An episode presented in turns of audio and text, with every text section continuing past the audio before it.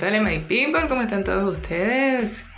Pues yo por aquí una vez más, como cada martes, para llevarles a ustedes una nueva anécdota. Y en esta ocasión voy a contarte otra historia, pero antes quisiera preguntarte, ¿alguna vez te has preguntado de qué vive un cantante anónimo? Pues por ahí van los tiros de esta historia, así que no te la puedes perder. Vamos para allá.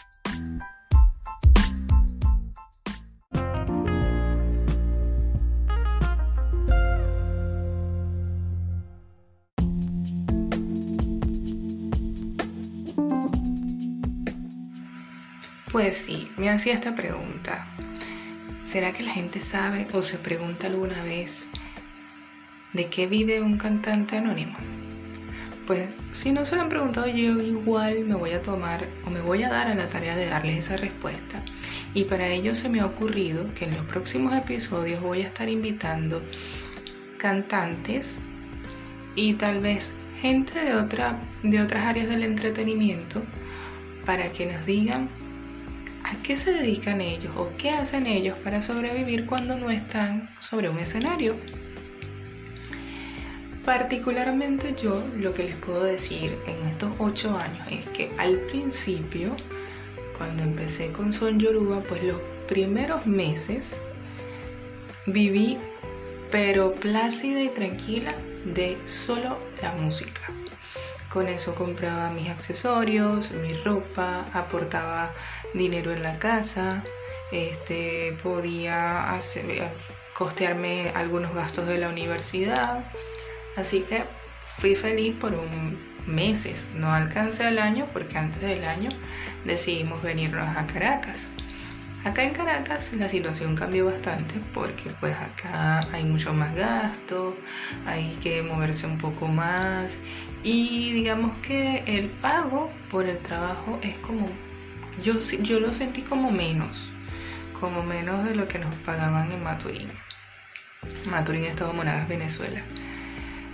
Por eso era necesario tener un trabajo base y tener el trabajo de cantante como un plan B. Plan A, el trabajo fijo que te diera el pan nuestro de cada día. Y el plan B, la música. Lamentablemente, para mí ha, tocado ser así, ¿no?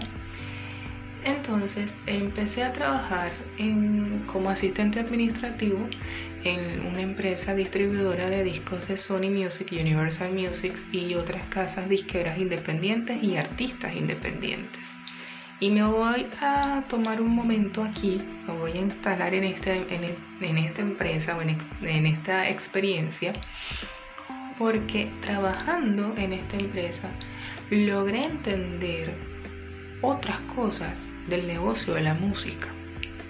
Y es que para el año 2013, que es cuando yo ingreso en esta empresa, me puedo dar cuenta de que no es nada más eh, un asunto de que seas un cantante anónimo. Cuando tú eres, cuando el, músico es independiente, cuando el músico no, eh, no, es, ¿cómo explicarle?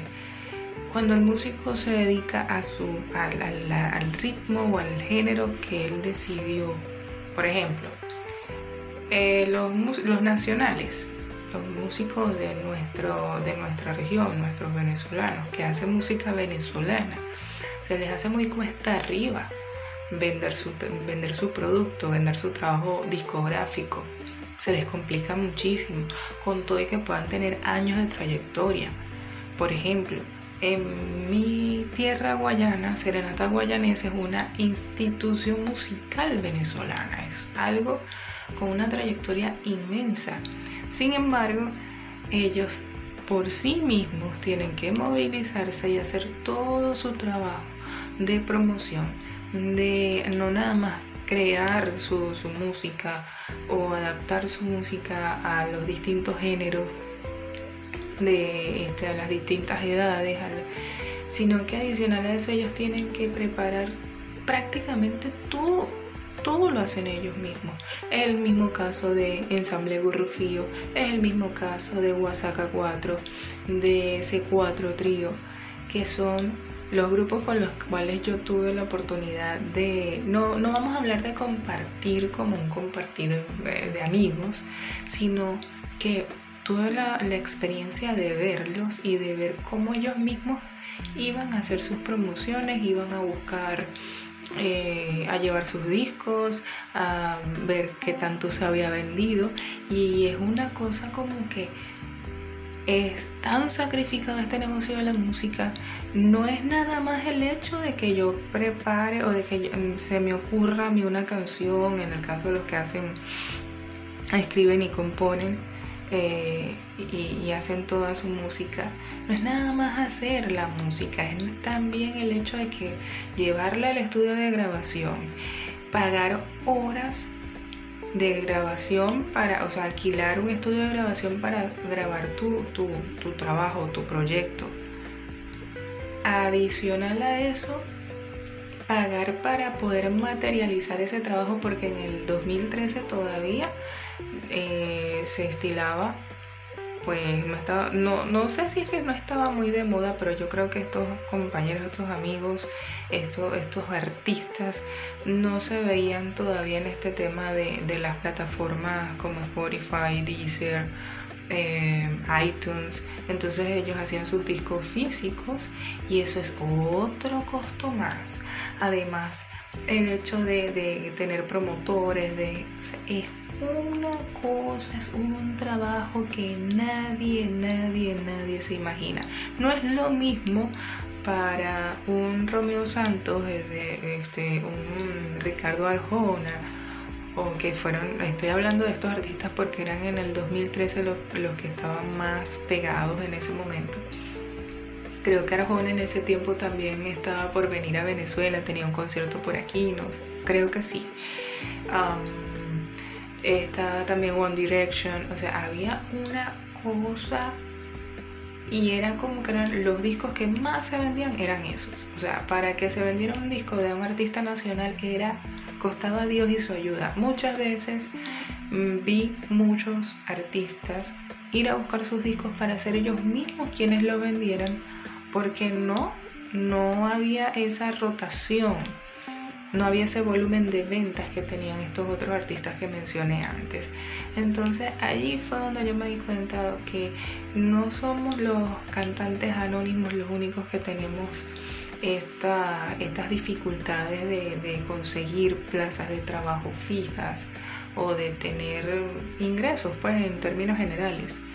También los artistas consagrados, que no necesariamente tienen, em, son consagrados porque tienen muchos años de experiencia y que tienen muchos años de trayectoria, pero que no tienen ese nivel de rotación que tienen los que tienen esta maquinaria detrás que se encargan de, tenerle eh, redes sociales, que tienen eh, de pronto un manager que está pendiente de buscarle las, las presentaciones. Es una cosa tan y tan profunda de, y, tan complicada de entender porque tú dices, caramba, el, eh, nada más buscan en YouTube C4 Trio Busquen en YouTube Guasaca con K, Guasaca 4. Busquen en YouTube Che Hurtado, Serenata Guayanesa. Caramba, es música, sobre todo con un nivel de, de complejidad, un nivel de, caramba, de, de laboriosidad, es un arte. Y aún así no tiene el nivel de proyección y promoción que requiere. Mientras que estos otros artistas, que yo no digo que sean malos, porque yo los he escuchado y en alguna ocasión hasta me he enganchado con alguna canción de ellos, pero caramba, o sea, eh, hay una, hay una diferencia enorme entre unos y otros. Entonces, bueno, sin embargo, si aún viendo todas estas situaciones, yo dije, no, no he dejado de tener mi, mi gusto y mi sueño porque yo mientras, yo tenga vida y salud y pueda hablar, yo voy a seguir soñando con, o voy a seguir, mejor dicho, procurando con hacer mi sueño y cumplir mi sueño de, de hacer música y de cantar y de conseguir gente que quiera escribir canciones para mí y de conseguir gente que quiera acompañarme en, mi, en mis aventuras con la música. eso no, eso no duerme. Eso de pronto en algunas ocasiones por frustración o por depresión digo, no, no voy a seguir, pero siempre, siempre vuelvo otra vez a mis andanzas. Bueno, estuve aproximadamente casi dos años en esta empresa, aprendiendo, entendiendo, viendo cómo es, esta, esta, este negocio de la música. Y antes de que me echaran, porque estaban a punto de echarme porque yo empecé, me mudé para La Guaira estando eh, trabajando con estas personas y ya el tiempo no me daba, no me había adaptado todavía al tema del transporte para poder llegar antes de las ocho y media a la oficina, entonces ya me estaban viendo con cara mala y bueno, me tocó empezar a tocar puertas antes de irme, que era lo más lógico que tenía que hacer. Y em, toqué puertas en la administración pública y se me, se me atendió eh, entré por la música porque yo voluntariamente participaba de eventos musicales para zonas populares de Caracas, eventos en, este, zonas populares de Caracas, en, zonas donde se iban a llevar música a, los niños y a, a toda la gente que pues no tenía como de alguna manera pagar un concierto de un artista X y entonces pues iba una orquesta de salsa de una institución pública, una institución del Estado y pues llevábamos alegría a estas zonas populares de, la ciudad. Gracias a eso yo logro entrar a, la administración pública y estuve cinco años trabajando para la administración pública. Los cinco años que me demoré en terminar mi carrera, yo soy profesora egresada de la Universidad Pedagógica Experimental Libertador, especial, en la especialidad de educación comercial, lo cual me acredita o me da pues sí la posibilidad de trabajar en áreas administrativas y todo lo que tenga que ver con el área de oficina.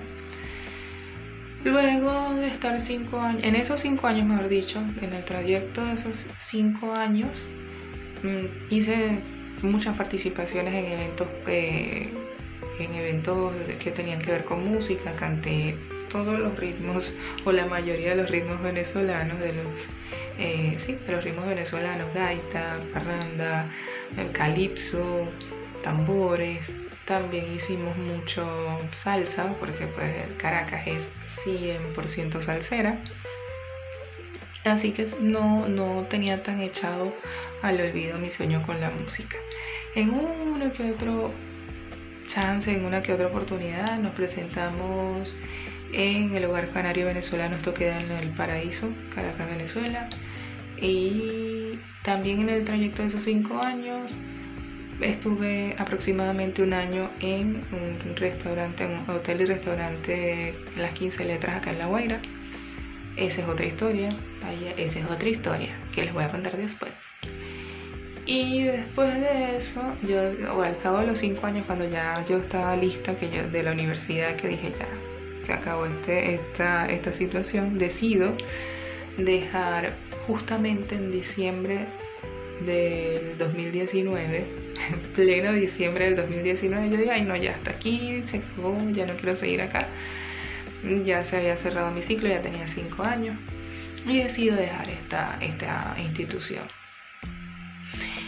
pasé un año sin trabajar, porque de paso, en, el, en diciembre del 2019 ya estaba armado el lío en China con el COVID, que nosotros ni pendiente aquí en Venezuela de que eso iba a llegar hasta acá.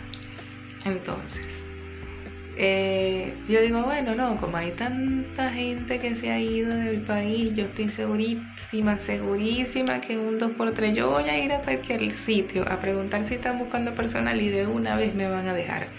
Decía yo de forma ilusa de que me iban a dejar.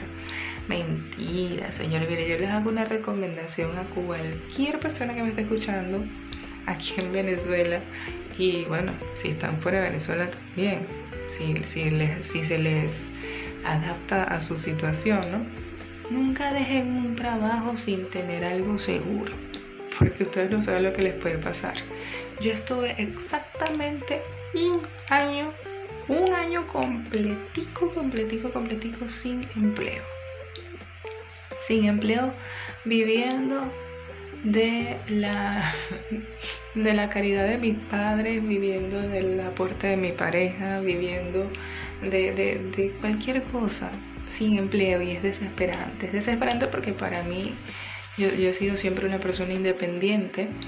Este, siempre me he ganado lo que todo lo que he tenido me gusta decir que yo me estoy llevando a la boca algo que yo compré con el dinero que yo me gané y pues vivir un año entero sin empleo fue para mí de las peores experiencias pero bueno increíble increíble porque de paso empecé a buscar trabajo eh, en enero porque yo dije, ay no, déjame pasarme diciembre tranquila porque yo pasé cinco años en diciembre donde yo no vi familia porque trabajaba 24 y 31, o sea, trabajaba todo diciembre sin descanso. Y, tal, entonces déjame pasar mi diciembre tranquila. Empecé a buscar em, empleo en enero. Nada yo confiaba, yo bueno, no perdía la esperanza. En febrero me quedó sin teléfono, entonces estaba incomunicada y sin empleo. En marzo se presenta el problema de que, bueno, de que empiezan a cerrar todo, se suspenden todas las actividades, todo, todo, todo, y ahí es donde entro yo en colapso, entré en depresión, entré en, en colapso nervioso, no me puse mal, mal, mal.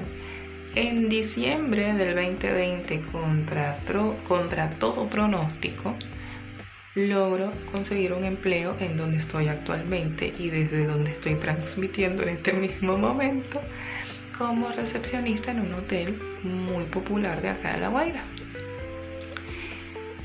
Y es lo que he venido haciendo desde, desde diciembre hasta esta fecha, hasta estos días. Entonces, pues sí, para responder a esa, a esa, a esa curiosidad que puedan tener algunas personas, que si no la tenían, pues yo se las despierto, pues piensen a veces en qué puede estar, de qué puede estar viviendo una persona que se dedica a la música. Y sobre todo en estos tiempos, tiempos de COVID, ya tenemos un año de pandemia. Y no solamente aquí en Venezuela, sino en muchos eh, países los artistas y los consagrados, sobre todo las cosas consagradas, y he visto mucho el pronunciamiento de la gente en España que dice, caramba, ¿de qué vamos a vivir si nosotros comemos es de esto? Artistas como India Martínez, Enrique Ramil, em, por solo mencionar dos de los que vi, pero sí he visto muchos más artistas pronunciándose, diciéndose, diciendo, caramba, ¿de qué vamos a vivir si no tenemos eh, espectáculos, si no tenemos shows, si no tenemos presentaciones. Entonces, si lo dicen ellos, que son gente que, tienen su fama, que tienen eh, su trayectoria, ¿qué quedará para los que no tenemos ni, ni fama? Tenemos trayectoria, pero no tenemos fama. Caramba, es una, por eso es que también decidí hacer este, este episodio, porque por los tiempos que estamos viviendo, Alguna gente puede decir, ah, bueno, pero es que algunos artistas se lo han inventado haciendo streaming. Pero es que no todos tienen para hacer streaming. Y no todo el mundo cuenta con la tecnología.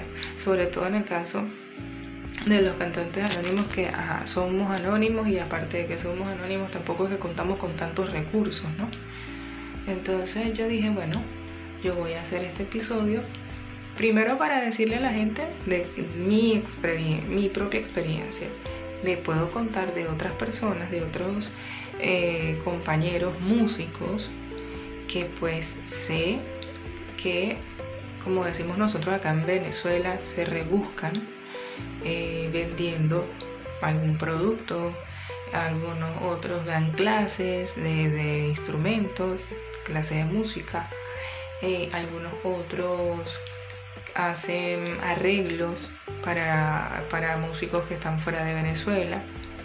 Y así, eso es más o menos lo que hacen. Pero por lo general, señor, señora que me escucha en Caracas, Anzuategui, Falcón, acá mismo en La Guaira, Vargas. Para los que me escuchan en Colombia, Perú, Argentina, España, Guatemala, eh, Italia, Nigeria. Señores, esto no es cuento de camino. el cantante anónimo y también los artistas consagrados en la música se las ven grises para poder sobrevivir y para poder mantenerse, porque aunque esto es muy bonito y es muy hermoso conectar con la gente y hacer cosas que, le lleguen a la gente, pues está complicado poder solamente vivir de esto. Eh, con todo y que existen las redes sociales, con todo y que existan este, todas estas tecnologías, es, se vuelve complicado. Porque sobre todo para nosotros acá en Venezuela, que nuestras conexiones a veces no son las mejores, entonces eh, se hace un poco más cuesta arriba para los que queremos hacer un proyecto en streaming o para los que queremos hacer algún tipo de proyecto adicional. Yo hago el, el podcast gracias a que, bueno, me valgo de algunas artimañas que pues le iré contando, pero es complicadito, es complicadito. Pero bueno, te enteraste aquí en anécdotas de una cantante anónima.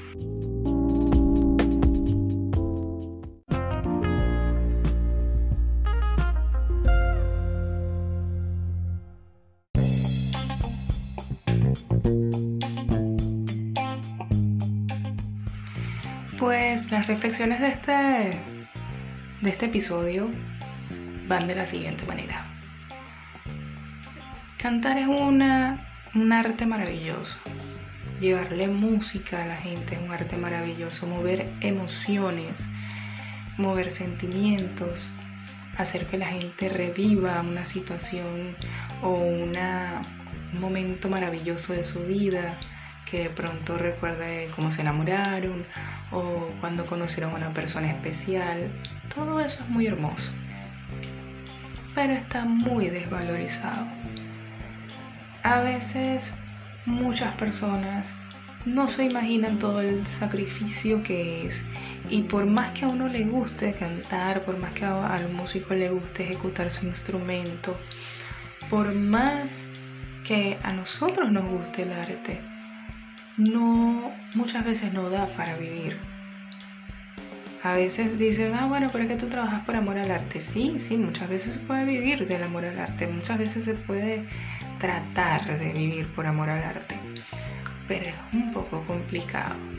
Pero bueno, de alguna manera, en el caso muy particular, yo me las he sabido arreglar porque en ocasiones, eh, estando trabajando en estas en estos lugares que les mencioné, pues cuando logro tener la oportunidad de presentarme, lo disfruto mucho y atesoro mucho esos momentos en los que logro tener ese contacto con el público, lograr mover esas emociones, lograr que una gente, una persona que por primera vez me ve y tenga aquel gesto de venir, abrazarme o agarrarme la mano y decirme, oye, qué bueno, qué bonito, me gustó, eh, aquí voy a estar siempre a la orden cuando son lugares como clubes y así que la gente este, es como muy muy asidua al sitio, ¿no? Eh, te dejan sus números de teléfono o de pronto te dan un consejo. Es bonito, eh, te llena de alguna manera, compensa aquello que no te están pagando en monetario pero sí compensa emocionalmente que te digan, que, te den las gracias o que de pronto tú veas a una persona emocionarse a las lágrimas, hasta llegar hasta las lágrimas y que te digan, oye, esa canción, qué bonita. Entonces, la reflexión es esta, de pronto no todo se trata de dinero, aunque vale decir, vale decir que es bastante que ayuda, pero cuando alguien te da esa, te demuestra que eso que, eso que tú estás haciendo les llega, eso también es una buena, una buena recompensa.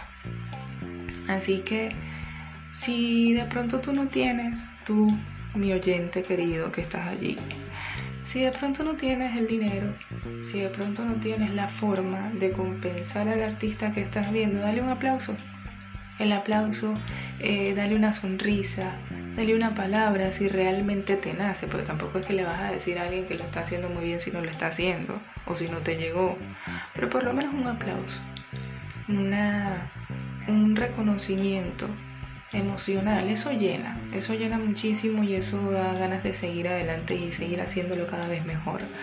En mi particular, lo puedo decir, cuando alguien se me acerca y me dice, oye, qué bonito lo hiciste, que lo más bonito que haces es que, que cantas con tu propia voz, que no estás tratando de imitar a nadie, cuando alguien valora eso, se da cuenta del trabajo tan eh, grande que es hacer temas de, de, otros cantantes sin tratar de sonar como ellos, oye, ya, ya yo me doy por bien servida. Ahora que si alguien dice, bueno, que tienes una, un parecido con esta o con aquella, bueno, también digo, wow, qué, qué, qué orgullo, ¿no? Qué nota o qué honor, mejor dicho, que te puedan comparar con un artista que tal vez también tú admiras. Pero eso, el aplauso es muy bonito, el reconocimiento es muy bonito y se agradece. Esa es la reflexión de hoy.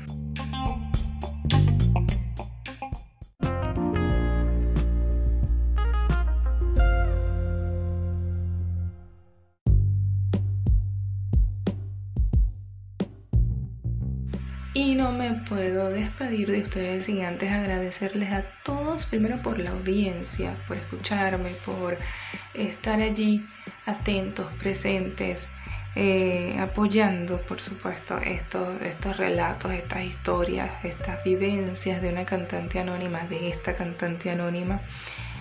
Y también quiero agradecer, pues por supuesto, de una vez agradecimiento y publicidad a mi amiga Fergie Marrero que tiene pues los bralets más lindos que usted pueda ver en la vida. Los vas a ver en Bohemia Floral Moda.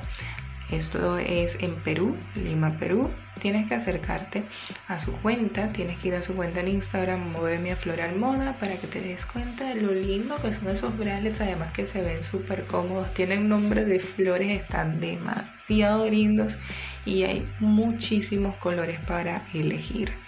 Ve allá, vas a ver un catálogo maravilloso, además que te enseñan cómo tomarte las medidas para solicitar tu bralet a tu medida. Allí en Bohemia Floral Moda.